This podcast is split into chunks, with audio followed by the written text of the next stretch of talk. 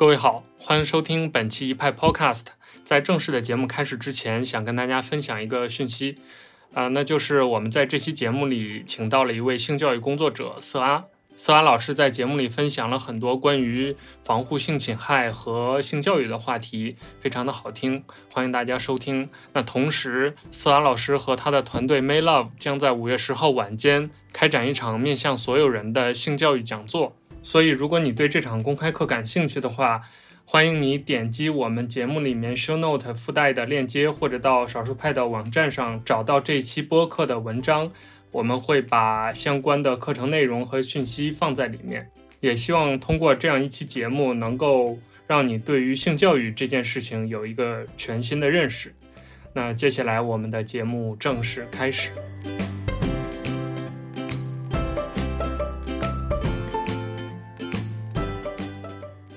各位亲爱的听众朋友们，大家好！欢迎大家收听最新一期的一派 Podcast。一派 Podcast 是少数派旗下的播客节目。呃，今天我们请来了一位特别的嘉宾，和我们聊一聊。性教育的话题，大家可能听到这个觉得有一点奇怪，怎么我们少儿派开始聊这个话题了？当然，起因也是呃，之前大家可能已经听过的那期节目，我们的两位同事分享了他们在地铁上，包括在生活里面遭遇的一些猥亵和性侵的经历。那在准备那期节目的时候，其实我们就发现了，我们今天的这位嘉宾，他作为一个大学生，在大学时代就开始呃，和他身边的同学，包括和一些中小学的同学来分享。性教育的一些知识，那我们觉得这个事情挺有意义的，而且性性教育这件事儿本身也很有它的意义和价值，所以我们今天想，呃，邀请这位嘉宾和我们一起聊一聊这个事情。那首先邀请我们的色阿跟大家打个招呼吧。Hello，大家好，我是色阿，然后我团队是叫做呃梅乐 May Love，对，它意思其实就是我们希望在我们的性教育下面，我们同伴性教育下面，大家可以。从像草莓、树莓这样的少男少女心，在我们的教育之后变成火辣辣、大胆的小辣椒。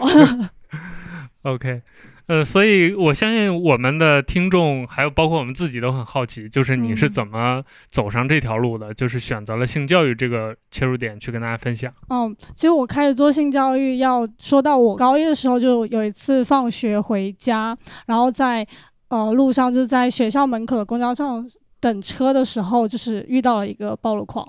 但是当时已经是我第三次遇到暴露狂，所以我当时已经就是习惯了，就是没有什么样。但是呢，我后面看到就是他开始就是转向呃其他的女生，然后我看到很多女生就是呃感觉很害怕，对，然后我当时想说，我已经遇到三次了，说不定是老天想要我做些什么，然后我就走上去就是。就是就是，虽然但我走上去之后，才发现自己原来很害怕，就我腿开始开始发抖，但是我就反正已经走过去了，我就走过去说我已经报警了，你赶快走。然后就说这句话想要吓一吓他，然后他就跟我对视了几秒，然后他就。最后就还转过头走了，然后走的时候还一步三三回头，然后就是双脚颤抖着，就一直盯着他，瞪着他，等他走远。但虽然一直很害怕，但是就是做完之后就觉得，就是感觉自己像个英雄，对，就是很很就是很开心。然后然后后面就回到学校之后，就跟在宿舍午睡的时候，就我们在聊天，然后就跟宿友说了我遇到暴露狂的事情，然后就顺便就是呃。分享一下我百度到的应对方式，其实就遇到暴露狂，就是最好就是无视，就走开就好了，不用不用起冲突，也不用害怕。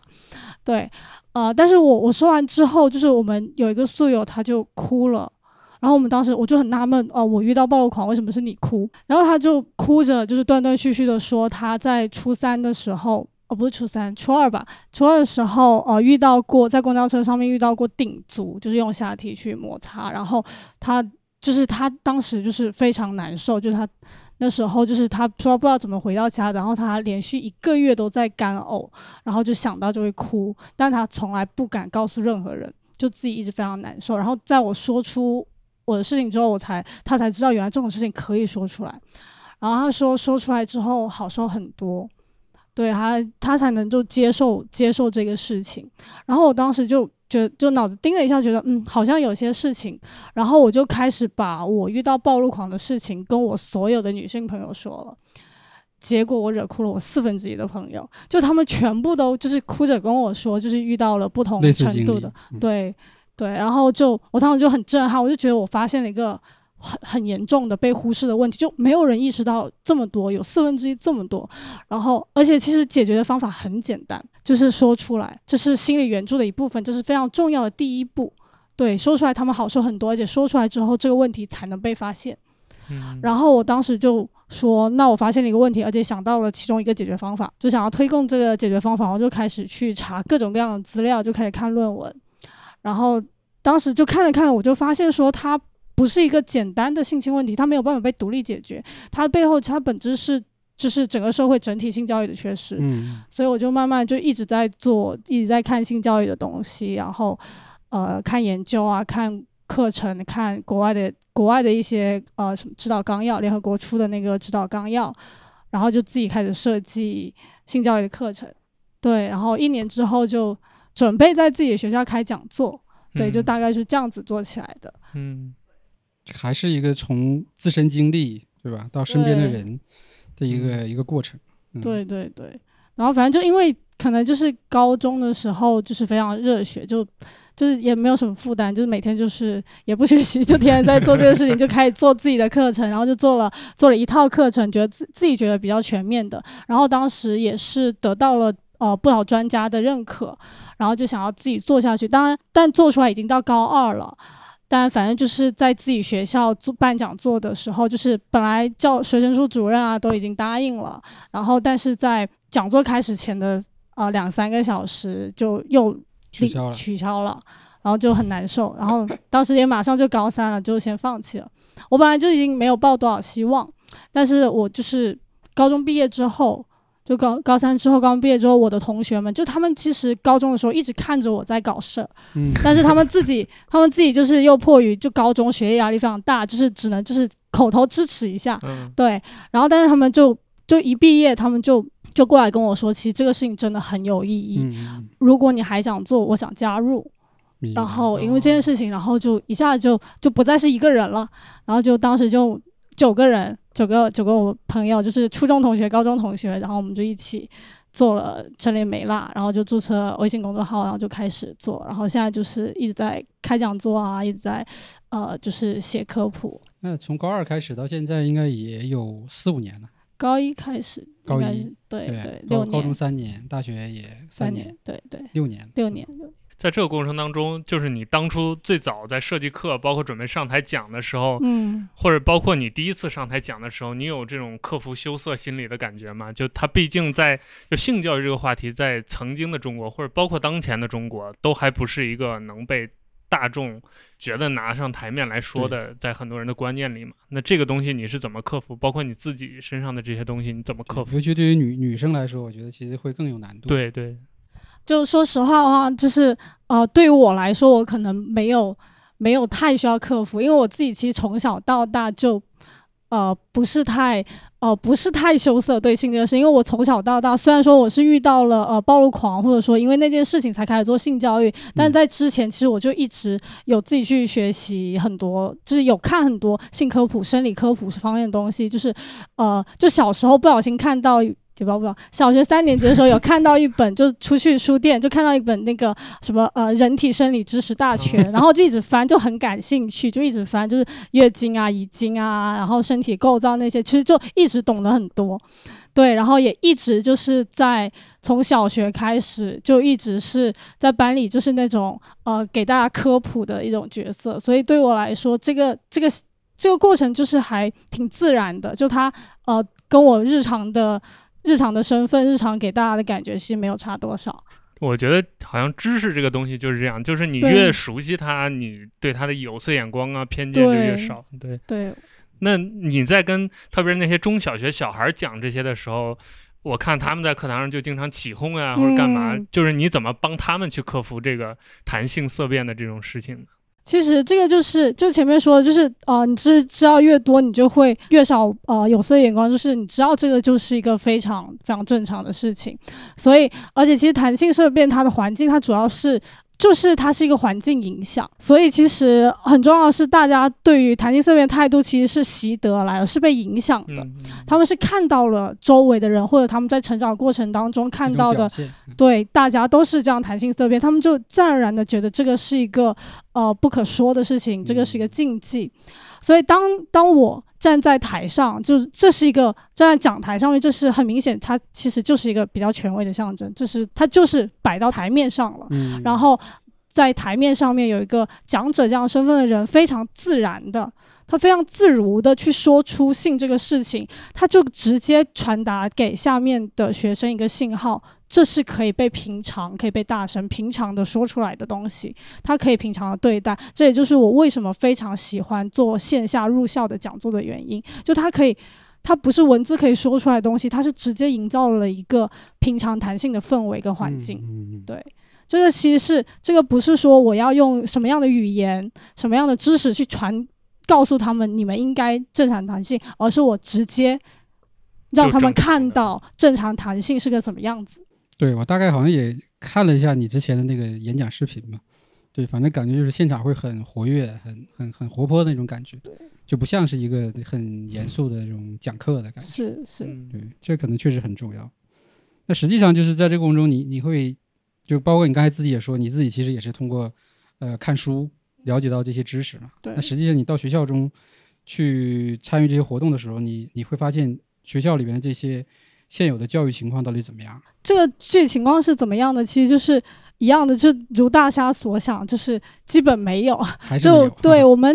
呃，我们其实有一个事情是，我初中的时候，我们在初中的时候，我们开始学生育嘛，生物课上面就是呃，开始讲生理结构、卵巢啊，生育的过程啊，生理生理课吧，应该是。对生，我们没有生理课了。就哦没 有生理我那个年代没有没有专门的生理课，但是就是生物课里面有生殖这一 一章部，分啊。对这一部分讲受精、讲怀孕这一块。然后当时我们的班主任刚好是一个生物老师，嗯他就其实啊、呃他比别的老师做得好，就是他准备了一个纪录片，上面就有人体的一个记录，就是可能是裸着，就一个构造的一个解释，然后顺便有带一些些呃性教育，就是呃生理健康的科普。嗯然后他当时给我们上这些课，他不自己讲，他就说我们这这一节课就看视频，然后还特意把把门都关上了。结果我们的年级组长还是看到了，然后就勒令他关掉，我们就看了十分钟。对，就是就是这样一个情况，我当时就是还很震惊，就是就是居然是这样子，而且我们后面一问，就只有我们班，就整个年级整个学校只有我们班看了那十分钟，偷偷的开始。对，然后我们班主任还被骂了，就这个还还挺真的，因为我们学我们初中还是就是比较好的一个学校对嗯对，然后高中也是，高中的话也就是并没有专门的性教育课程。对，然后而且我在呃在学校想要举办讲座之前，其实是做了一份问卷，嗯。就是对他大概有十道题，然后然后发了一百多份，然后统计了一下大家的性教育水平，其实有百就百分之八十的学生都，呃百分之八十的同学都觉得自己需要呃性教育的课程，而且而且发现他们对于呃性知识是真的很。就真的是非常匮乏的，对，而且很多百分之七十的人对自己的身体很焦虑，嗯，然后也有当时的问卷里面是百分之三十三，呃，遇到过性骚扰、性侵犯，并且不知道怎么解决。百决分。之三十三，对。三成，嗯。对，那我想把这个问题倒过来问啊，就是你有没有见过哪些学校或者哪些或者老师吧，或者个体，他在这方面做得好的，你有没有在你的这个讲座的过程当中见到？呃，是有的，是有的，是有的。就是其实每一场讲座总有几个学生就很像当年的我，懂很多。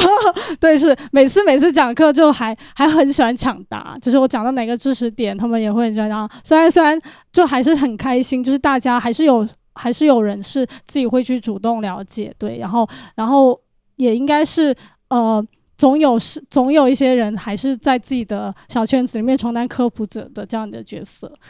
对，然后我印象非常深刻的其实是家长，对，做的非常好的家长，嗯，是因为我在去年去，这可以说我品牌保洁，可以，可以啊。啊没关系，对我们去保去广州，就是呃呃，保洁在中国总总部做了家长的课堂，给呃青少年家长的性教育课堂。哦，对，然后告诉告诉他们，就是青少年性教育应该怎么做，有哪些知识。对，然后当时就是就是嗯，人也不是太多，就几十位家长，但是他们就是，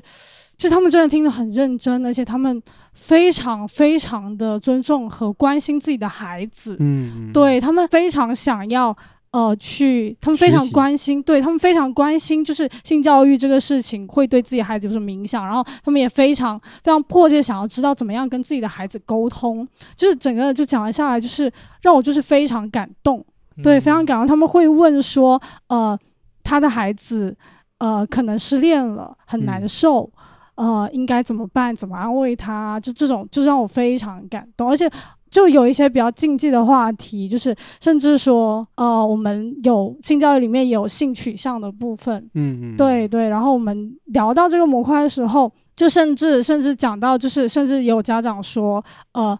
如果孩子自己呃有同性的倾向，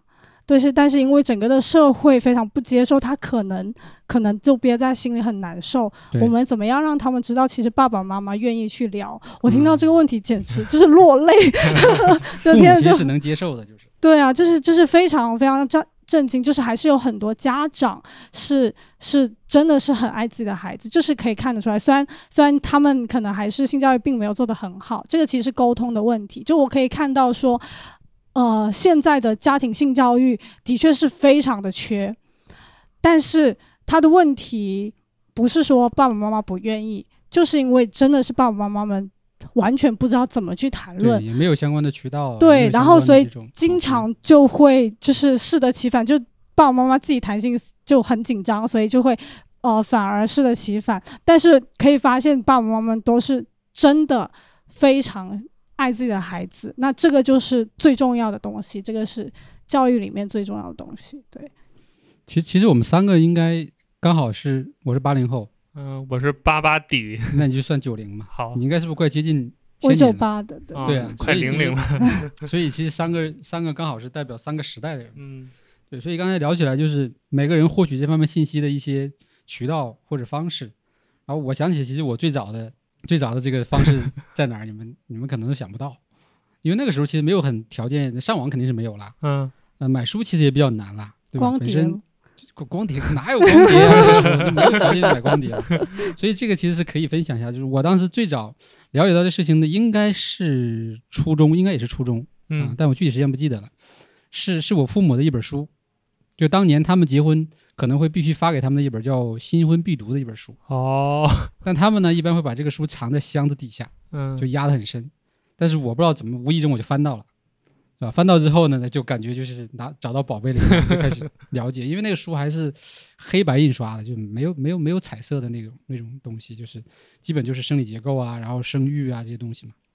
属于给他们那一代这个叫结婚的人的一些基本的这个呃生理教育这么一个东西。但是就那是我的 第一本启蒙，对吧？对，我觉得那个时候其实至少还有这么一本书能够让我先了解啊，然后后边发生的一些事情就至少不会出现一些就是比较比较大的问题吧，对吧？小的迷惑肯定还是有的，但大问题还是没有的。对，这个我觉得是我那个时代的一个一个东西，但我觉得大部分人肯定是没有这个机会都没有的了。对，完全是啥都不知道的，啥都不懂。嗯，哎，那老麦，你现在作为家长，刚好你的子女就到了这个需要接受性教育这个年龄了，你有没有一些困惑或者想过这个问题？我女儿现在是九岁，啊，现在呃上上三年级嘛，小学三年级，但是应该我不记得是她幼儿园的时候，幼儿园幼儿园的时候其实已经有过类似的这种书发给她了，就讲怎么保护自己啊，对吧？呃，大概其实也就是说什么隐私部位你不能给，就是即使是小孩儿也不能给人家看啊，也不能给人家摸这些这些这些相关的书。然后我女儿现在其实就对这个性相关的东西特别好奇，因为现在给她用那个 iPad 上上课嘛，就是那她自己有时候就会跑跑到网上去看一些什么生孩子的事情啊，我们有时候会发现，那这个其实现在是其实也到了一个要教育她的阶段了，就是你要怎么把这个事情给她系统化的说明白，因为她有时候也会问妈妈，就是对吧？我这从你肚子里钻出来的，那这这具体怎么出来的？还有一些很多很多疑问，对有家长都要对他会他会刨根问底的问个不停，就一直问到底。所以其实现在也没有给他做系统化的教育啊，也没有说帮帮他把这个事情从头到尾的讲清楚啊，心里面其实还是有一点有点回避的，就是还是会觉得有点不好意思啊。但我觉得至少如果要讲的话，我还是能够讲清楚的，也不至于说太太难为情。这个我觉得是目前来说这个情况还比较好，但是我也不知道从什么时间点或者以哪个机会点是最好的跟他沟通的那个点啊。反正他现在已经是很好奇了。对，就经常会问这些东西，但是又明显感觉到他是那种就是属于那种天真的，并不懂啊、也没有太多想法，但就是想知道，所以其实是也蛮需要，就是说，比如说相对来说有一些比较专业的或者系统化的这些东西，来给我们提供一些指导。那刚好萨老师在这儿就跟我们当家长的或者即将当家长的，简单的说一下分享一些类似的对对对对合适。对，是这样的，就因为性这个东西本身就是贯彻人的一生，对，然后呃，对孩子应该什么时候进行呃性教育比较好，就是什么样的是这个节点，其实是这样的，就是呃，人的一生其实。每个阶段都会有关于性的呃疑惑或者体悟，对，它是不同的问题，每个阶段会有不同的疑惑，对，然后那其实就是，呃，其实就是每个阶段，人生的每个阶段其实都应该有不同的不同阶段的性教性教育的内容，对。然后什么样的节点是什么呢？就节点其实就是你女儿那样说，就是她当她问出她的困惑的时候，啊他开始感兴趣。对，当他问出他的困惑的时候，其实你就可以去跟他，你回答他每一个每一个关于性的问题的时候，就是一场性教育。对，然后也像你说的，他就是这时候小孩子们其实问的问题，他主要就是他就是好奇，他是本能的好奇，他对世界万物的好奇，嗯，然后嗯性也只是这其中的一部分。对对对，对，就是他好奇的一部分，然后这也只是知识而已，就不用讲。就是即使说他可能涉及到呃性行为的部分，就比如说你讲生育的时候，你可能要告诉他这是呃需要发生性行为，你也可以不用说性行为这个词，就是可以直接就是直接说呃可能爸爸身上有精子，妈妈比身。对有有卵子，然后精子放到卵子。精子呃通过阴道进入对进入进入到妈妈体内，然后呃就可以形成卵细胞啊、就可以受精卵，然后变成不断发育，就然后就生下来，就这个就可以了。然后也可以就简单再说明一下，这个只能是结婚之后爸爸妈妈和。爸爸和妈妈做一件事情，就这样子简单。其实他听完之后，他只是觉得说他的好奇得得到了满足，嗯，他获得了这个知识，这只是知识而已。他其实不会想很多，对，就是就是这样子。其实你当你自如的告诉他的时候，他就只是满足他的好奇，然后也不会说呃自己去看。就这方面的知识，真的是最好由家长或者老师来做，嗯因为的确是现在现在很很头疼的，就是大家都能接触到网络。对对对，对，然后网络上面其实有太多扭曲的碎片化的性讯息，而且特别是特别多的性讯息，它其实来自于广告，或者它就是博取眼球、博取点击对对对对量的，所以它是会基于人类的本能去。呃，刻意的描啊，刻意的对，刻意的去刺激，然后它就会非常扭曲的碎片，它就呃会带来很多不良的影响。所以当孩子有这个本能的好奇的时候，我们以正确系统、准确的性知识传达给他，他就也不会再受那些碎片扭曲信息的影响。然后我可以在这里推荐，因为其实我们组织。呃，现在主要还是做青少年同伴性教育的，所以说，如果是儿童性教育的话，我其实可以推荐一个我们的伙伴，他们做专门做儿童性教育，叫保护豆豆。哦，另一个组织，对对对他们就是专门给这些更小的小朋友来做这方面，他们其实主要是教家长怎么给自己孩子做性教育的。哦对明白，对，叫保护豆豆也是就很不错，他们也是有比较系统的一个，也是通过公众号来，对他们有公众号。哎，那说到这儿，就据你了解啊，现在在做这个同样事情的，不管是像刚才说针对家长的，还是像你针对青少年的，做这个性教育这样事情的人多吗？现在据你了解？就是非常少。对，就是我基本就是我这样一个就是大学生，也基本上都认识了所有的创始人。对，没几家，对，嗯没几家，就大家圈子都非常少，然后我们也就是非常习惯性的，就是现在就是大家就是抱团的那种状态。对所以这里要硬切一下啊，就是大家会觉得说，哎，这事儿好像跟少儿派没什么关系啊，对吧？但是我们是觉得呢，本身做这个事情的人就很少，对吧？嗯然后关注的也很少啊，所以我们觉得这个属于少数派的范畴吧。非合非情合理常典型的少数派。对对对对，嗯 少数派本身有很多含义嘛，包括有一些就是这个叫怎么说，有这个不同性取向的这些人，那他们其实也是属于少数派嘛，就是他经经常会成为一个呃代代名词，对，在在很多的文章里边啊，或者是在网络上，所以我觉得我们现在反正就在目前这个呃内容和这种传播的基础之上，可以多做一些更更更更垂直的或者更新领域的一些呃事情，对吧？来帮助大家嘛。那像你们现在团队，就像你刚才说的，大家都半斤八两，都做的人很少，这个圈子很少。那很实际的问题就是你们怎么盈利，怎么活下去呢？而且像你现在还在求学，所以这个状态又多了一层的身份，这些问题你们有想过吗？嗯、对，就是哦、我们自己团队的话，因为其实我们现在基本上绝大部分都是在校大学生，没有太大的一个现在没有太大的生存压力。不过我们也都核心的话就大三大四，所以我们现在才开始说想说要怎么样，就怎么样在毕业之后可以可以非常投入全职投入全职投入，所以我们现在是也是在尝试商业化。对，然后这个其实除了说我们自己的生存考虑之外，呃，我个人的想法其实是，它性教育或者说一个一个教育内容，它其实需要产业化，需要商业化，才能真正嗯大范围的铺开，因为良性的，对它，而且它它是一个教育，它是需要一个范围的一个一个传播、一个推广的，而且像是性教育缺失，或者说现在我们受关于性的问题，它的本质其实是弹性色变的环境。那其实环境的改变需要规模，需要对需要更需要越来越多的人，需要声量的，需要一个量的一个参与，对一个参与，所以我们需要非常更大规模的去铺开，所以它必须要产业化、商业化，所以我们希望说可以做这样的一个探索，需要商业介入，对，这个是我们希望说可以去探索的。那我们具体做的实践，其实就是，呃，我们之前是主要在跟政府合作，跟深圳的疾控，呃，政府购买服务，我们呃入校去举办讲座来支撑我们的运营。然后呃，接下来我们其实是会准备做我们的线上付费课程。其实还没想过跟品牌去产生一些互动嘛。比如刚才你说的那个保洁那个事情，那他是不是也是找了这个第三方的团队，然后由保洁来负责去提供这个费用，或者说这个相关的组织来来合作的呢？还是说是完全是保洁自己？哦，保洁自己找我们的，不过但是那个就是一个小型的分享会，我们其实有联系呃品牌，但是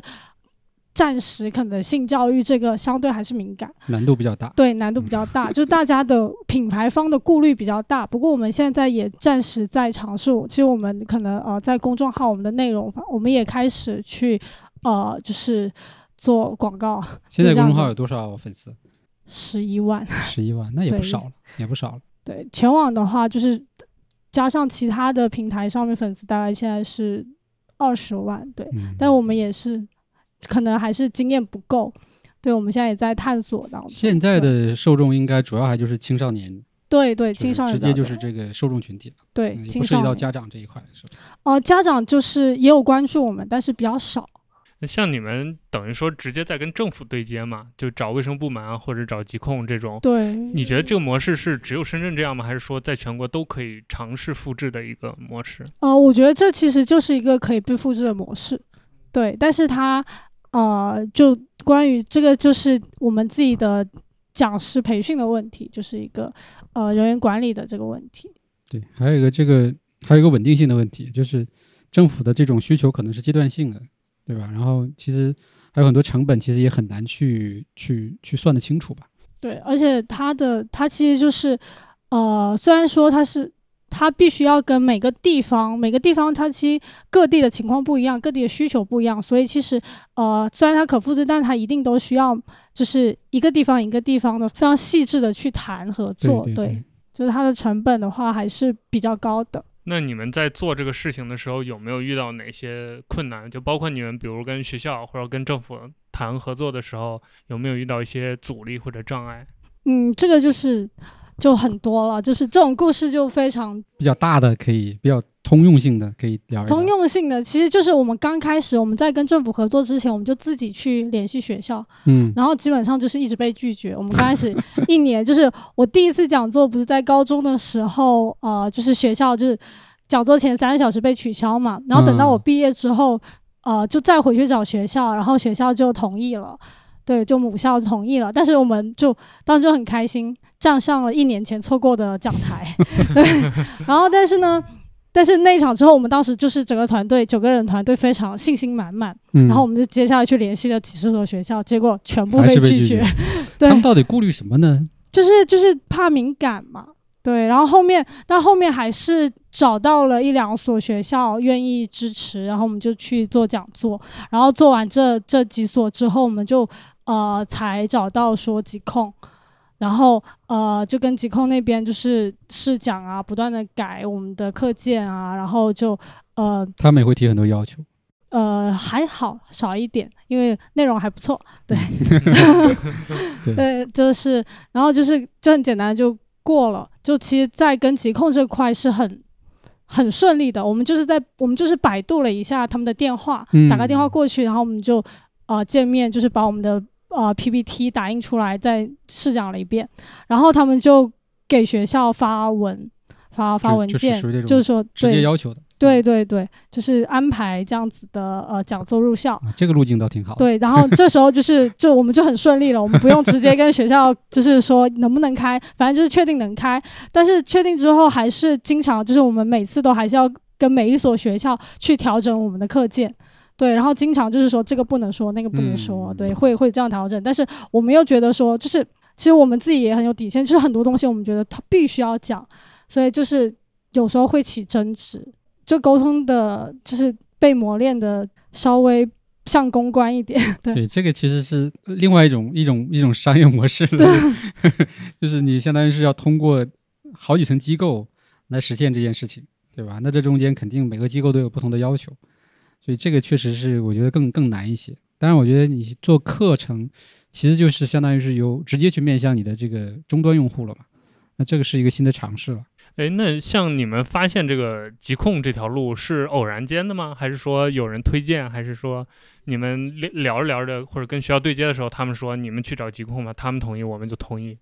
这个其实就是我们自己做调研，就是发现的，因为就是就是我们自己会呃，当时就是开始自己说想要做商业化，然后就自己开始开始找一些什么商业计划书的模板，然后市场调研，就按着那些步走，然后就有查到说呃，就是像疾控部门，然后计生协这些这些单位，他们其实是管生殖健康教育这一块的，然后我们就说呃，说不定可以，然后就。直接就百度了一下深圳深圳疾控，然后看到电话就直接打过去了。对嗯碰运气的模式，对对对哎这还碰上了。嗯对碰上而且还挺大胆的。对，对，而且就是我在了解你们之前，我都不知道这个事情是可以通过疾控那边做的。就是你现你们现在做到了，我能理解是怎么来的。但是就是如果是我做这件事情，我可能也不会想到直接就干到卫生部门去。对，这个还是还是挺挺挺厉害的，我觉得一种降维打击。但还是比较艰难，就也的确是，呃，这个也的确是深圳这边可能还稍微比较特殊开，放一对，开放一些，就一般也不会有什么政府部门就直接信任一个就是学生团队，对。那走到今天，像你马上要面临，不管是创业也好，还是毕业也好，你觉得就作为你或者整个这个性教育这个行业吧，还需要哪些人才？包括除了钱之外，可能还需要呃一些其他方面的资源，资助，对、嗯资源的帮助。你觉得还需要具体的是缺哪些呢？呃，说实话，就是呃，我们其实一直有跟各个性教育团队，就是大家有相互交流，大家真的非常缺呃商业思维，的确是需要商业的人才，就是呃，就不是说也有很多机构，他们可能并不想说一定要走商业化的方向，但是我觉得这是一种思维方式，对，是你产就你产业化、规模化的这样的一种思维，就大家都。呃，就大家很明显做性教育的都是有情怀的，都偏是公益属性，对，都是偏公益属性的，大家很排斥说呃商业参与，商业商业介入这件事情，但是其实它更多的不是说你一定要赚钱，它更多的其实我觉得是一种呃运作方式，一种思维。我觉得这个其实是大家比较缺的，因为你在其实我自己在接触商业的话，商业。呃，相关的课程之后，就有知道很多像用户思维啊，你怎么样？就这种产产品思维，它其实是非常重要的。然后它的确就是一个商业逻辑，或者说它现在叫这个名字。我觉得，我觉得其实我们可能这个行业，但真的大家可能需要去把自己这方面的呃知识就更新一下。对，因为本身国内其实公益和商业这件事情本身就是。有点怎么说，在整个的环境里面就有点不被接受的，因为大家觉得你公益可能就是干干净净的公益，对吧？商业呢就是 纯粹的商业，对吧？甚至于可能商业还带有原罪那种感觉。但是公益跟商业结合呢，其实其实这个事情本身是很很正常的嘛，对吧？你比如说那种什么基金会啊，它其实也是要收取相关的服务费之类的，对吧？但它但是它去保证它的正常的这种公益的原则。就可以了。对，而且现在其实是有一个新的一个组织概念，就叫社会企业嘛，就是用呃商业手段解决社会问题。对，这也是我们自己的一个呃一个目标，就我们自己的定位。对，我们希望说可以通过呃自己的变现自己的方式去行呃自我造血，然后维持整个呃性教育事业的一个运转。对，我觉得就从我的经验来说的话呢，首先资本肯定是对这个事情。应该是没有太大兴趣的，因为尤其是到到到今天这个环境下，其实大家都非常的谨慎了。对，当年可能还也许会因为一些所谓的这种叫噱头啊或者品牌去参与一些项目，但现在其实都非常的务实了。所以这这条路其实还是比较难的。那另外一个就是，呃，那政府我觉得这个还是可以保持常态嘛。那另外一个可能还是可以从品牌这个角度，对吧？以及类似于我们这些呃媒体平台的角度去。尝试一些这种互动啊，对吧？或者联系，对吧？因为我们其实也是有这样的一个经历的嘛。就是刚才我们在开始之前也聊到关于商业这个路径的事情，大家对商业都是有一些先天的偏见，但实际上商商业并没有那么可怕，也没有那么邪恶，对吧？只是说你要去深入的去了解这个事情，对吧？包括去年其实那个冈本，对吧？就忽然找找过找找到我们说希望跟我们做合作，但是这事儿现在目前没有什么进度。有，但我觉得其实也是一个比较好的品牌对象，而且你说这个事儿，其实我觉得杜蕾斯在这件事情做的就非常的好嘛，因为它每个热点它能够抢得上，然后让你对吧，就记起来哦，还有这么一件事儿，呃，无形中去扩大它品牌的影响力，对吧？我觉得这个东西其实都是有价值的，而且青少年未来可能在这个领域相关的一些需要的这种常规的这些产品产品需求上，可能这些品牌我觉得都有可能愿意，因为它属于一个，它不是说叫立刻消费嘛，它可能是最就是未来的一个品牌植入。就回到少儿派的这个正题，我其实比较关注，就是你在这个过程中如何应用科技或者应用网络，对吧？来帮助你更好的去达成这件事儿。比如说你在课堂里面有用到哪些东西啊，或者你在做课件的时候用到哪些东西？因为这些都是我们擅长的。比如说某个软件，或者某一些这个使用的技巧，对吧？包括展示上的，还有就是比如说你在运营公众号的过程中，对吧？那有一些什么样的传播的这些案例啊，或者说有些什么经验，对吧？我觉得这个其实可以。分享一下，对，包括你们跟比如同学展示一些人体啊，可能要用到一些照片啊，或者是影片呐，这些手绘啊，你们有没有一些心得？哦，我们其实是想，就是我们自己就是在自己设计，对我们有设计团队在设计，对，但是稍微也比较吃力，难度比较大，是吧？对对对。对，比较大。然后我们其实是我们像是动画合作的话，我们之前其实是有跟呃重庆大重庆大学有合作，就是他们的一个课题组出根据我们的课件出了呃一套呃视就是动画视频。对，但是呃就是最最最近差不多出来了，但是最后发现，因为他们是学校那边的，然后呃他们要出版社出版，然后。因为政策就是其实删减了和修改了挺多，我们还比较比较伤心，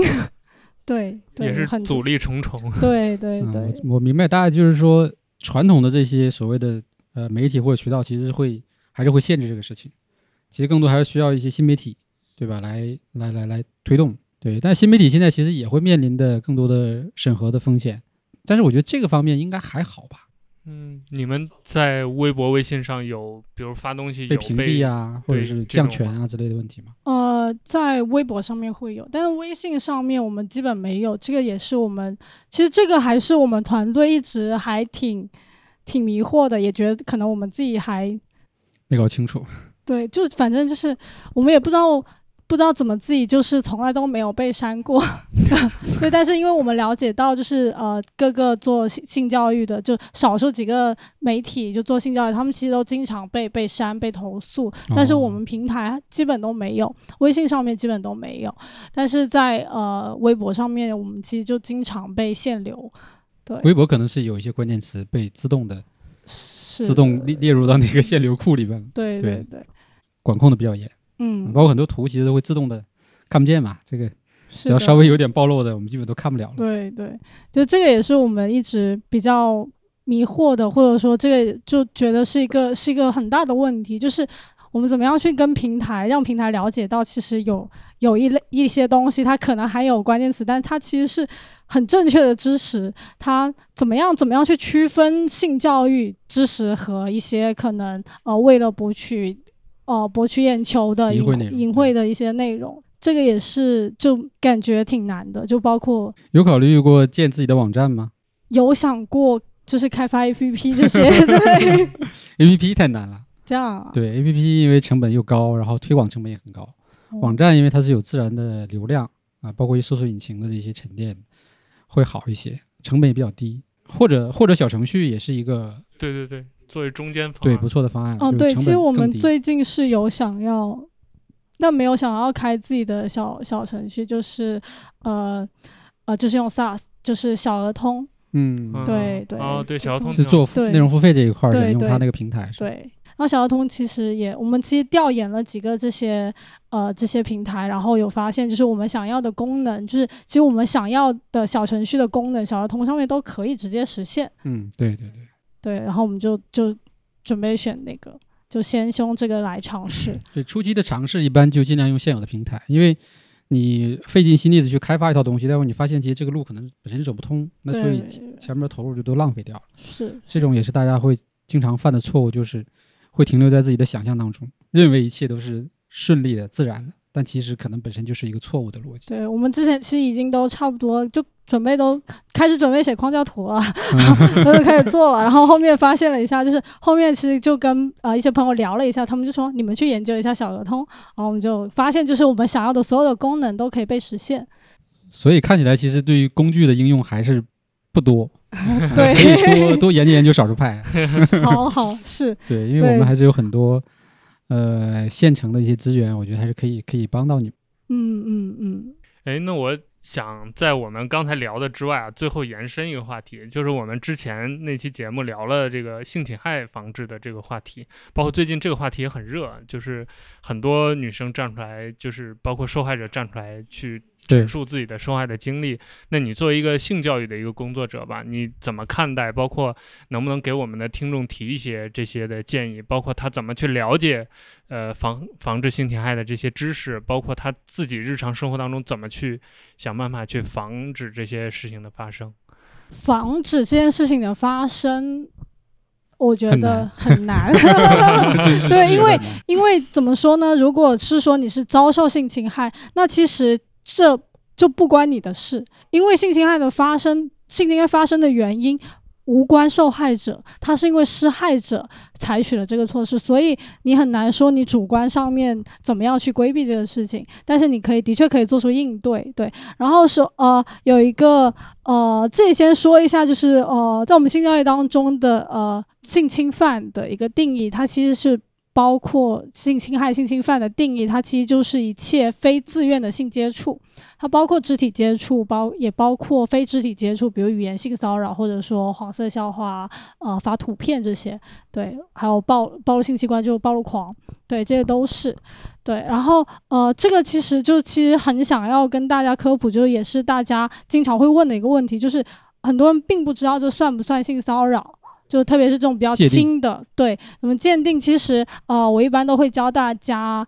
呃一个方法，就分三步。第一步就你当你遇到一些接触的时候，就不管是肢体上的还是语言上面的，你先问一下自己有没有感到不舒服。啊，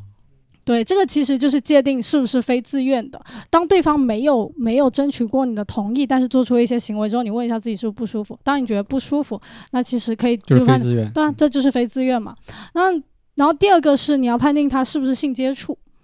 对。但是这个时候呢，就建议大家直接跟对方说你对他的一个行为感到不舒服，就先要表示反抗，对，也不是反抗，嗯不叫不同意反抗，就是呃，其实很多时候是你要表达出自己的感受，你感到不舒服了。啊，就是某些行为你感到不舒服了，然后你可以呃说出自己的期待，希望你停止。不管怎么样，其实没有人会承认说自己可能带有性意味，不会承认自己带有性接触，所以其实这个这方面一般评评判不了。但是不管怎么样，你要说出自己要有这个的感受，要有这个态度。对对，你要承认自己的不舒服，并且呃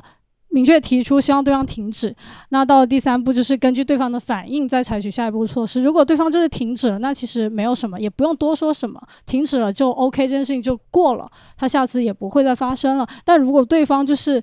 呃对方就是继续，或对方不以为然，那其实就是。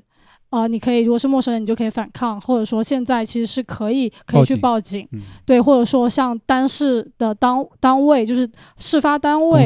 对，比如在地铁上，你就可以地铁检举，然后比如说呃，在学校啊，在公司，你就跟呃机构主管对老师这样去反映。对，现在的现在的话，呃，经过现在不断各个事件的发酵，现在报警是越来越有用了。对对对，我们上一期就讲了整个的过程。对，现在是就非常非常好的一点。然后如果如果是朋友的话，就反正就是这样的朋友就不用再交了。对，就很多其实百分之八十的呃性侵犯、性骚扰，它都来自于熟人。对对对，嗯大概就是这个样子。然后还有想补充的，其实是你怎么样去保留你的证据。嗯，证据。啊，对，除了说你可能拍照或者说录音，就是现实情况情况，或者说证人之外，其实还有一个方法，因为性性骚扰、性侵犯的证据一般都是非常难的。对，但有一个有一个可以成为证据或者说辅助证据的是，就是提供你们之间的聊天记录，你或者说你们的录音，就是里面一旦有任何话，他表明了他承认自己的行为，对，你可以是哦，因为很多现在是通过微信交流。对对对，你可以就是问他，问他为什么做出这样的事情，就这样的一个来回，就只要他承认自己的行为，或者说就相当于要用一点语言艺术，啊对把他那个质问他的，他的那个目的套出来，对然后对这个就可以作为证据了。对，这也可以作为证据。非常实用。那我们今天聊天到这里也很开心，最后我们还是来总结一下吧，就是还请思安老师，呃，作为一个性教育的工作者吧。你不管是对我们的听众，还是对我们的对你的可能的那些未来的小孩子们的那些学生们，或者是你的搭档们，或者整个行业、整个社会，你有没有什么想说的？包括你作为一个从业者，你的感想，可以跟我们听众分享一下。我们还是有很多行业的这些听众或者用户，对吧？因为这个播客最终也会上少儿派的首页渠道去推广嘛，那所以说不定会碰到更多或者愿意参与的，或者是能够提供帮助的，甚至一些品牌都有可能去来来来关注这个事儿，对吧？所以可以说一些你内心的真实想法以及呃未来的规划啊或者困难呐、对吧？作为这么一个收尾的一部分。嗯，好，嗯，那我再就是说明一下，其实像是呃，我们组织其实就是呃，我们的核心其实是同伴教育，同伴青少年性教育这个形式，因为其实呃，我们知道现在中国的青少年面临着巨大的呃心理甚至健康及权利的风险，但是我们相信青少年本身有能力。且应该成为问题的解决者之一，所以我们是希望在这个角度，以我们自己青少年做出这样的呃科普，这样子的教育，然后就也希望说，就可能各个行业，就很多行业人就是可以信任我们这样一个青年的团队，就我们其实可以做的事事情很多。我们接下来其实希望说可以去呃扩展我们。呃，性教育讲座的这个呃规模，我们其实现在主要是在呃深圳这边，我们举办了大概呃九十多场讲座，九十多场，对对，但我们希望说，然后我们也培养了自己的讲师团队，我们希望说他可以在他可以在各地复制，对，然后我们接下来希望说今年开始去做这样的一个全国的讲座计划，对，这是我们想做的，然后呃，就是任何感兴趣的品牌啊，或者说呃，也就可以可以联系我们，对，我们的公众号就没了没了，对，这到时候我们会放在文章的下边。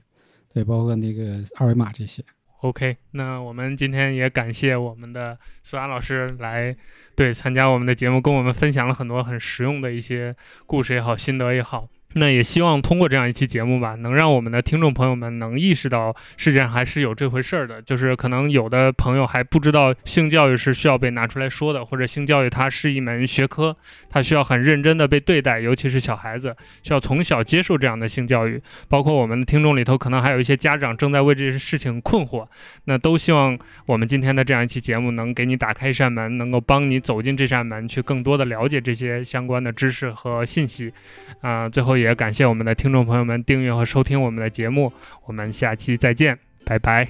拜拜。